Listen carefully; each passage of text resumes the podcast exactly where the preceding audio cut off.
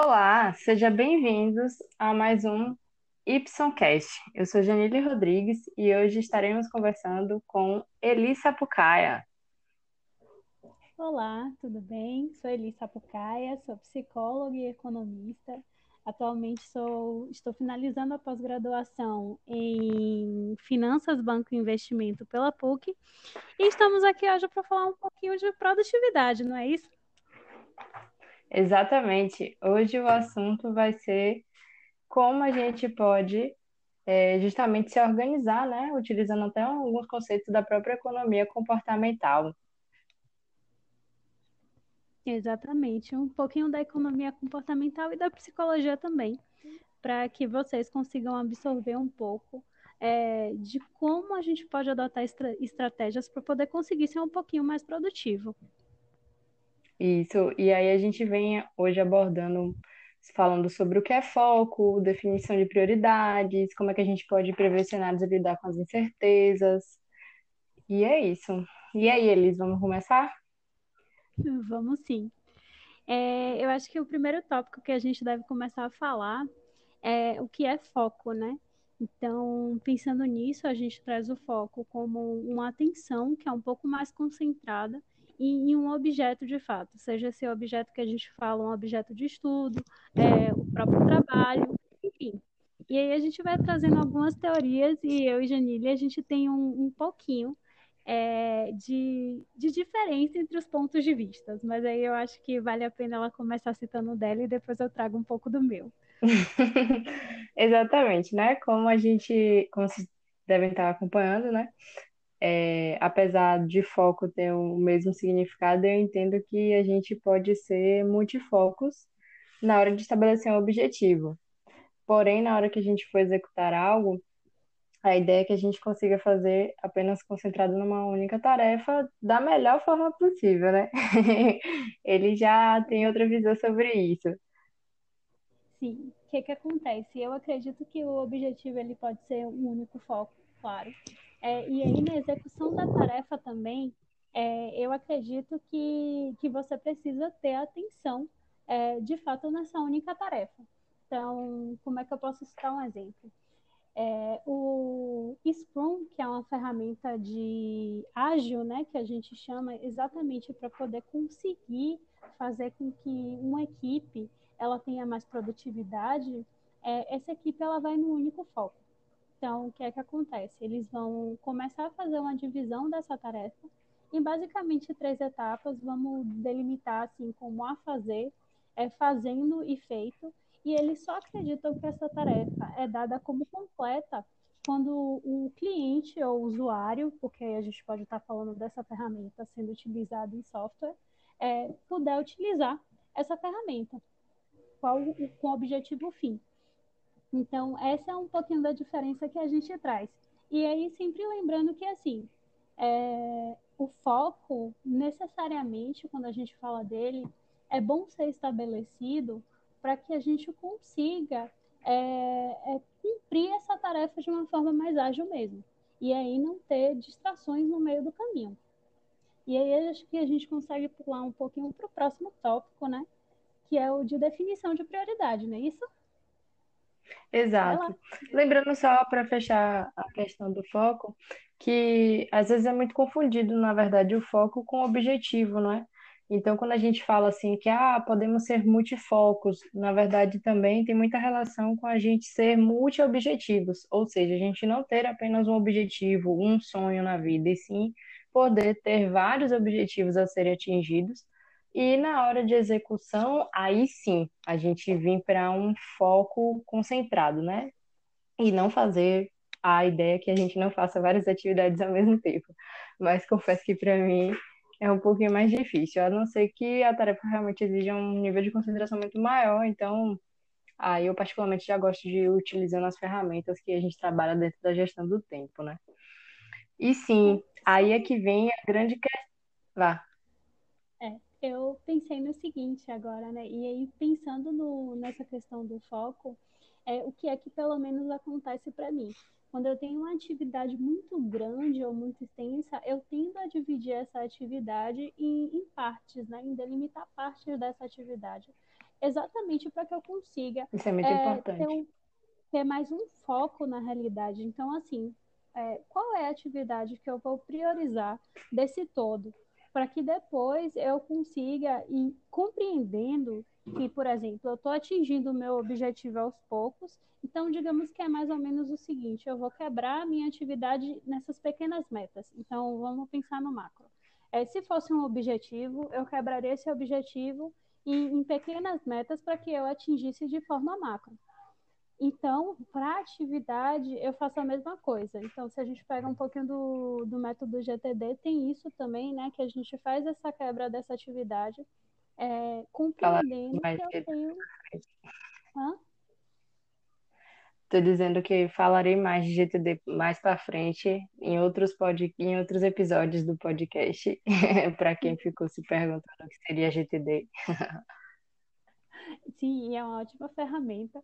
Então, assim, mas basicamente é, essa quebra dessas atividades faz com que a gente consiga de fato ser, ser mais produtivo. Então, outra, a gente causa na realidade uma sensação de ter menos ansiedade com o que a gente precisa cumprir, que é muito importante. É, isso é muito legal também, porque ajuda a gente a definir prioridades, né? Quando a gente tem um objetivo e a gente quebra em metas, a gente vai acabando é, dando vazão ao que seria mais urgente, ao que precisa ser feito antecipadamente, e também é onde sai desse, dessa questão do multifoco para único objetivo, e sim o, o multifoco de ou no sentido de ter concentração de foco na execução da atividade e não a concentração do foco em apenas o objetivo, que eu vejo muito assim de forma errônea, né? Então, quando a gente traça o objetivo ou os objetivos e a gente delimita metas para eles, que são as atividades a serem atingidas, a gente consegue se concentrar mais e focar mais, e é onde a gente, de certa forma, aumenta a nossa produtividade, né? Porque a gente executa uma tarefa por vez e acaba que a gente consegue ter um desempenho melhor. Mas a gente só consegue fazer isso se a gente vier definindo prioridades. Se a gente não conseguir entender o que é prioridade naquele momento, a gente acaba deixando outras coisas atrapalharem o processo, né? O que, você acha disso? Então, é, eu vou citar um, um, exemplo de uma experiência que teve comigo. E, e aí, assim, eu trabalhei em uma pequena empresa durante um período que era uma empresa de construção civil. E eu cheguei no olho do furacão, digamos assim. E aí toda demanda que estava chegando para mim era importante versus urgente. E, e aí eu comecei a tentar trazer essa distinção de uma forma muito clara para o dono da empresa. Falei, vocês precisam começar a compreender é, o que é urgente e o que vai ser importante. Por quê? Porque é urgente, necessariamente eu vou precisar resolver de uma forma rápida, de uma forma mais objetiva, de uma forma mais certeira. O que é importante não necessariamente está com um prazo super apertado para ser resolvido, mas é uma tarefa que vai ser essencial para rodar a empresa. Então, vamos pensar assim: é, não chegou a acontecer isso, mas vamos citar um exemplo. Um processo jurídico cujo qual eu tivesse que mostrar é, o cálculo do que eu queria pagar de rescisão, ele seria assim urgente porque ele estava na boca de acontecer. Então, ele ia acontecer, por exemplo, um dia depois que eu cheguei lá. E aí, dentro desse sentido, eles chegaram e trouxeram para mim: eu preciso fazer o ajuste de todo o caixa da empresa, de todo o fluxo de caixa. Isso é importante. Claro que é importante, ainda mais pensando em pequena empresa.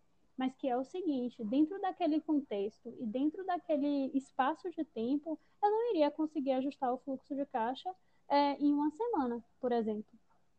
Então, assim, é, essa compreensão de urgente versus importante é muito uma questão de compreender é, qual o espaço de tempo que você tem para dar soluções é, para aquela atividade. Então, é, é um, um, eterno, digamos assim, é, pensar mesmo é, dentro dessa atividade total qual o prazo dessas atividades.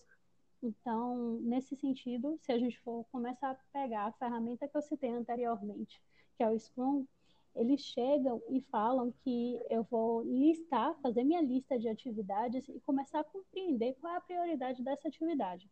Para o Scrum, o que é que acontece? A atividade prioritária é exatamente a atividade que vai ter mais peso. Ou seja, ela é a mais importante. E ela vai ser a primeira que eu vou definir como mais importante e vai ser a primeira que eu vou ter o foco para poder sanar. Porque depois dessa atividade feita, isso para o SCUM significa que o quê? Que as outras atividades serão, em tese, um pouco mais fáceis de serem solucionadas. Sim, porque está tudo um pouco mais organizado, né? Exatamente. Então, quando a gente tem esse, esse nível de organização, a gente consegue, na realidade, é, compreender como a gente vai fazer a nossa atividade, já vislumbrando, então, no espaço de tempo do futuro, inicialmente, é, como eu vou dar conta disso? Então, eu dividi em blocos, como eu falei do, do GTD, que aí vai uma mistura um pouquinho das duas ferramentas. É, penso no, na atividade mais importante, qual é a minha atividade primordial e a partir disso prioriza essa atividade primordial. Então, a identificação disso também tem que ser partido muito do, do que a pessoa compreende do que ela está fazendo. Então, por exemplo, é, vamos pensar no TCC. Qual a parte mais importante do TCC? O que me toma mais tempo é o desenvolvimento. O resto eu consigo fazer uma construção a partir do desenvolvimento. Então, é a compreensão de, primeiro, do que é, do que leva mais tempo e segundo, de quais são as outras atividades que são dependentes da atividade primordial. Esse é um ponto importante mesmo. E nesse contexto também a gente acaba tendo que incluir os espaços para prever certos imprevistos, né? Que é onde justamente a gente começa a lidar com as incertezas. Como você falou do TCC, a gente vai fazer desenvolvimento, realmente a parte ma maior até, muitas vezes, né? Depende do TCC, claro, é, a gente vai levar um tempo maior nisso e a gente precisa também prever que, digamos, o tempo de execução da sua pesquisa, ela pode ter algum atraso, pode ter um imprevisto, pode dar errado em algum aspecto, como também pode dar certo, claro, né? A tendência é a gente se programar para sempre dar certo, mas a gente raramente se programa para e se der errado, né? E aí a gente começa a pensar justamente o que a gente pode fazer dentro do, dos cenários, né? Começa a esquematizar possíveis cenários de e se não der certo. E isso também nos, vai nos ajudando a, a organizar melhor, né? Sim, até porque o que é que acontece? Quando eu penso nesses cenários de, de incerteza, quando eu faço, crio hipóteses né, na minha cabeça do que pode acontecer, bom, ruim ou bom, ruim ou no status quo, é, o que é que acaba acontecendo? Eu consigo, na realidade, adotar estratégias psicológicas para que eu consiga ter uma resposta mais rápida para o que dá errado. Então, se eu for pensar numa empresa e se eu for lidar é, comigo e com minha situação enquanto empresa, pensar Elis, instituição, é, eu vou começar a compreender que eu preciso ter uma gestão de risco para a minha vida. E se acontecer tudo o que eu previ, ótimo. Mas e se não acontecer, como é que fica isso? E aí eu vou trazendo outro aspecto que é muito psicológico. A gente tem dificuldade de vislumbrar incerteza. Então vira um exercício psíquico mesmo, para que a pessoa consiga ter resposta mais rápida. Isso porque quando a gente pensa em futuro, é, a gente tem uma dificuldade muito grande de vislumbrar esse futuro exatamente pelo contexto de incerteza que ele traz. Então, priori, pensando em prioridades, a gente sempre prioriza, e aí de forma autônoma, de funcionamento psíquico mesmo, é nosso, é do humano, é, a gente sempre prioriza o que é presente.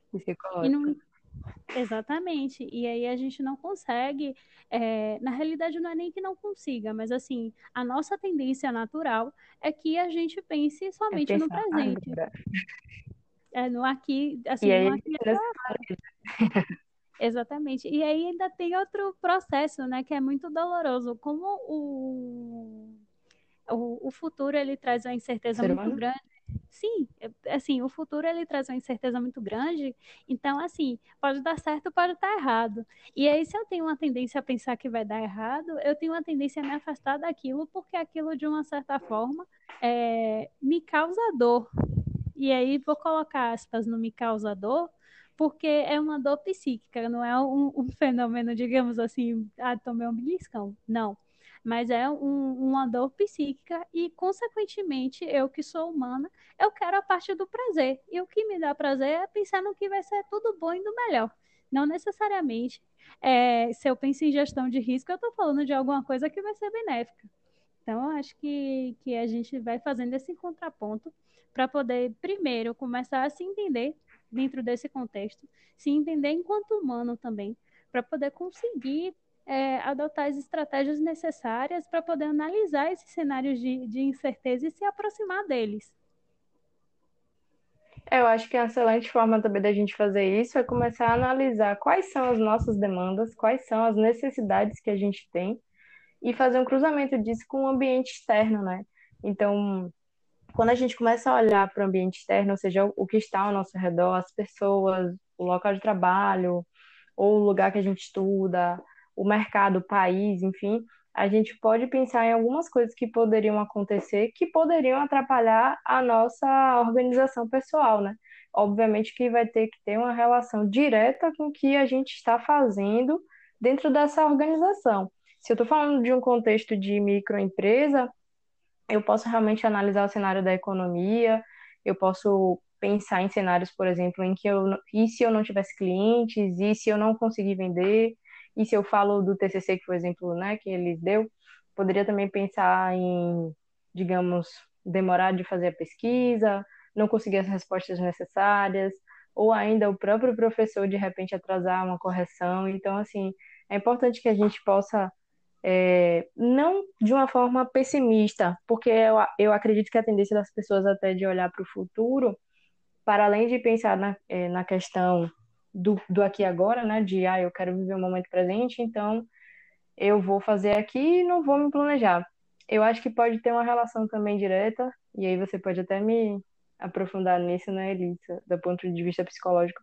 Talvez porque as pessoas acham que pensar no futuro pode levar muito a negativismo, não? De repente, porque elas pensam muito que tá tudo bem, vai dar certo, ou se não, se der, se der algo errado eu resolvo depois, e aí não se planeja porque se eu fosse pensar nas alternativas negativas, eu poderia me sentir negativando a situação ou me tornando uma pessoa negativa por olhar outros lados que não só o fato de vai dar certo. O que, que você acha? Será que é, tem uma explicação acho... psicológica aí?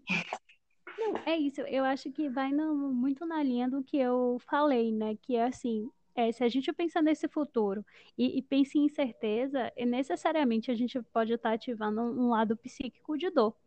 E nossa tendência natural, principalmente se eu pegar o viés psicanalítico, é, nossa tendência natural é nos aproximar daquilo que dá prazer, do que a gente gosta, do que a gente sente prazer, do que é legal de pensar, do que é bacana de pensar.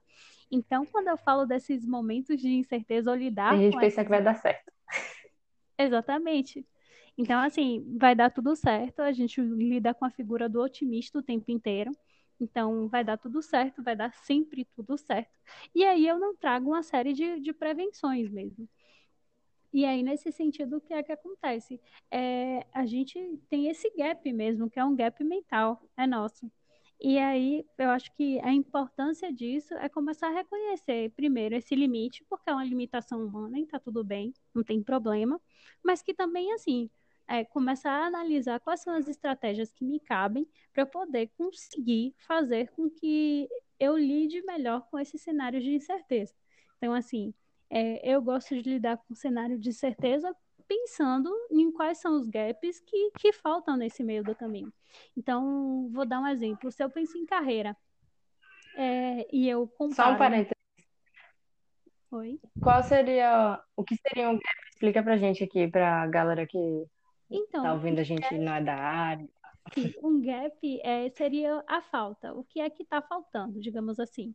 Então, é, vamos pensar em uma lacuna em branco. Então, isso é, é uma explicação razoável do que, do que seria um gap. E aí, quando eu penso no, por exemplo, no mercado de trabalho, como eu estava falando, é o que é que acontece? Eu comparo meu currículo, por exemplo, com o que o mercado está exigindo. Então, eu vou ter ali alguma coisa que está faltando nesse meio do caminho. E se eu estou pensando nesse cenário de incerteza e pleiteando uma área que eu quero entrar, por exemplo, eu tenho que começar a me preparar. Não vai virar uma corrida insana, claro. até porque é o que eu falei, a gente precisa cuidar do lado psíquico também para não gerar ansiedade, mas é reconhecer que tem essa falta, que existe essa falta no seu currículo e que está tudo bem. E assim, a mesma coisa vale para. Pra... Hã? Que existe esse gap no currículo. Exatamente.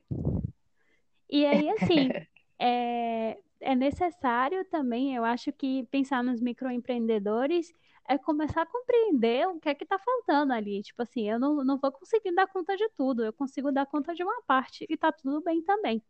E aí é prever, ah, eu tenho um caixa para poder talvez pensar em um profissional para essa área X. Ah, não tenho, mas quem é que pode me ajudar nisso, sabe? E aí, enfim, adotar as estratégias necessárias para poder conseguir lidar é, com, com as situações que vão aparecendo mesmo. E assim, antecipando algumas coisas, tentar de fato antecipar o que pode acontecer nesse meio do caminho. Claro, vou conseguir antecipar tudo? É. Provavelmente não. Mas assim, é, se eu tenho uma parte dessa antecipação, eu consigo agir com mais agilidade, eu consigo não me desesperar tanto. Enfim, e aí são ferramentas que são psicológicas para poder ajudar é, quando o problema aparece. Que é bem é, o que você falou tem muita ligação com a gente, na verdade, reconhecer os nossos próprios limites, né? E saber até onde a gente pode de fato fazer esse planejamento sem prever alguns cenários, sem lidar com a incerteza, de acordo com o que a gente também pode suportar ou que a gente pode resolver. Isso é muito interessante de se pensar e analisar, porque é, se a gente parar para pensar bem, para a gente chegar nesse futuro, a gente precisa das ações contínuas, diárias, né? E se a gente não tem essas ações diárias planejadas minimamente, a gente vai ter um pouco mais de dificuldade para chegar nesse futuro que a gente pensa, esse objetivo maior, esse foco inicial que a gente estava falando no início, né? Ou os focos que a gente possa ter estabelecido para as nossas vidas. Sim. E aí, é, eu lembro muito de uma frase da economia que eu, que eu levo comigo, que é o longo prazo ele é feito de curtos prazos.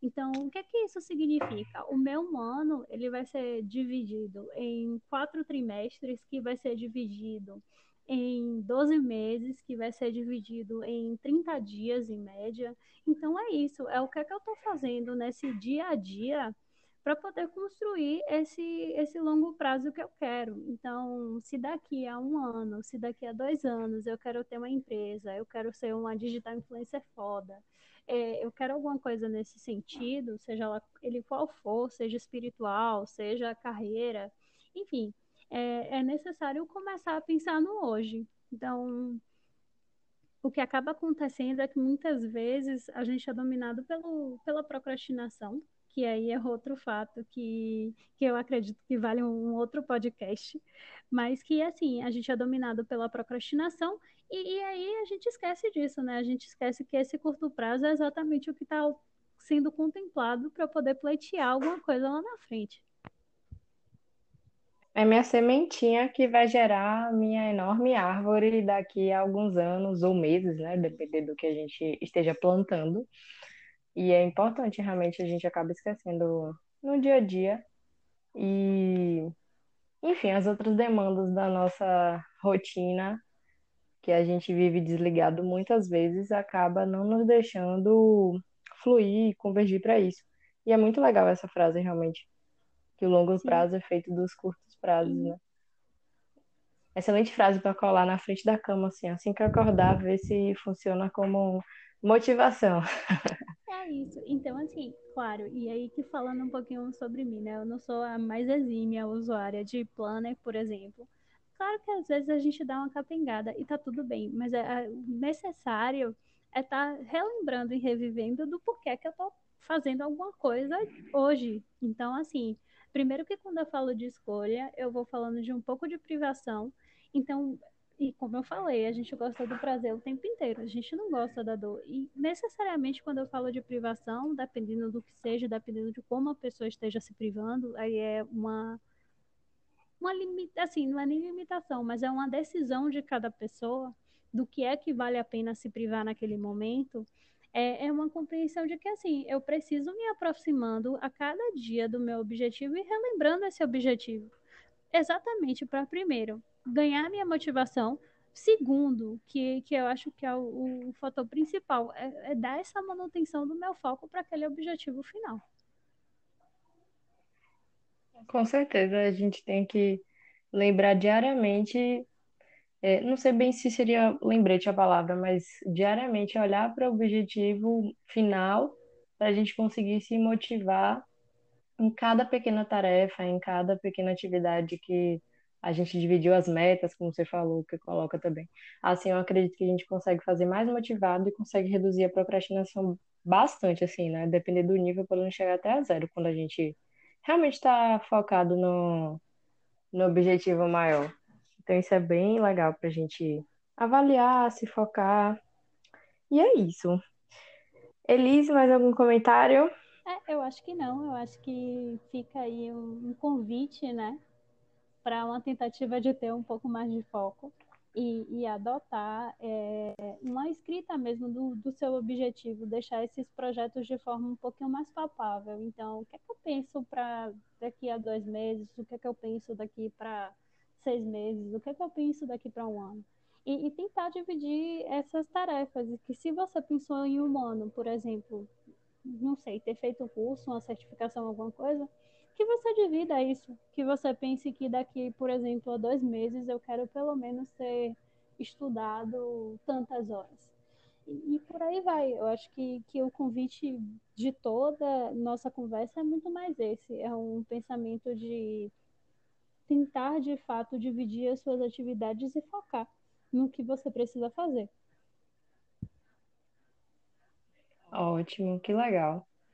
Elise, muito obrigada por ter vindo hoje, estar aqui à nossa disposição, passar um pouquinho do conhecimento, a gente bater esse papo.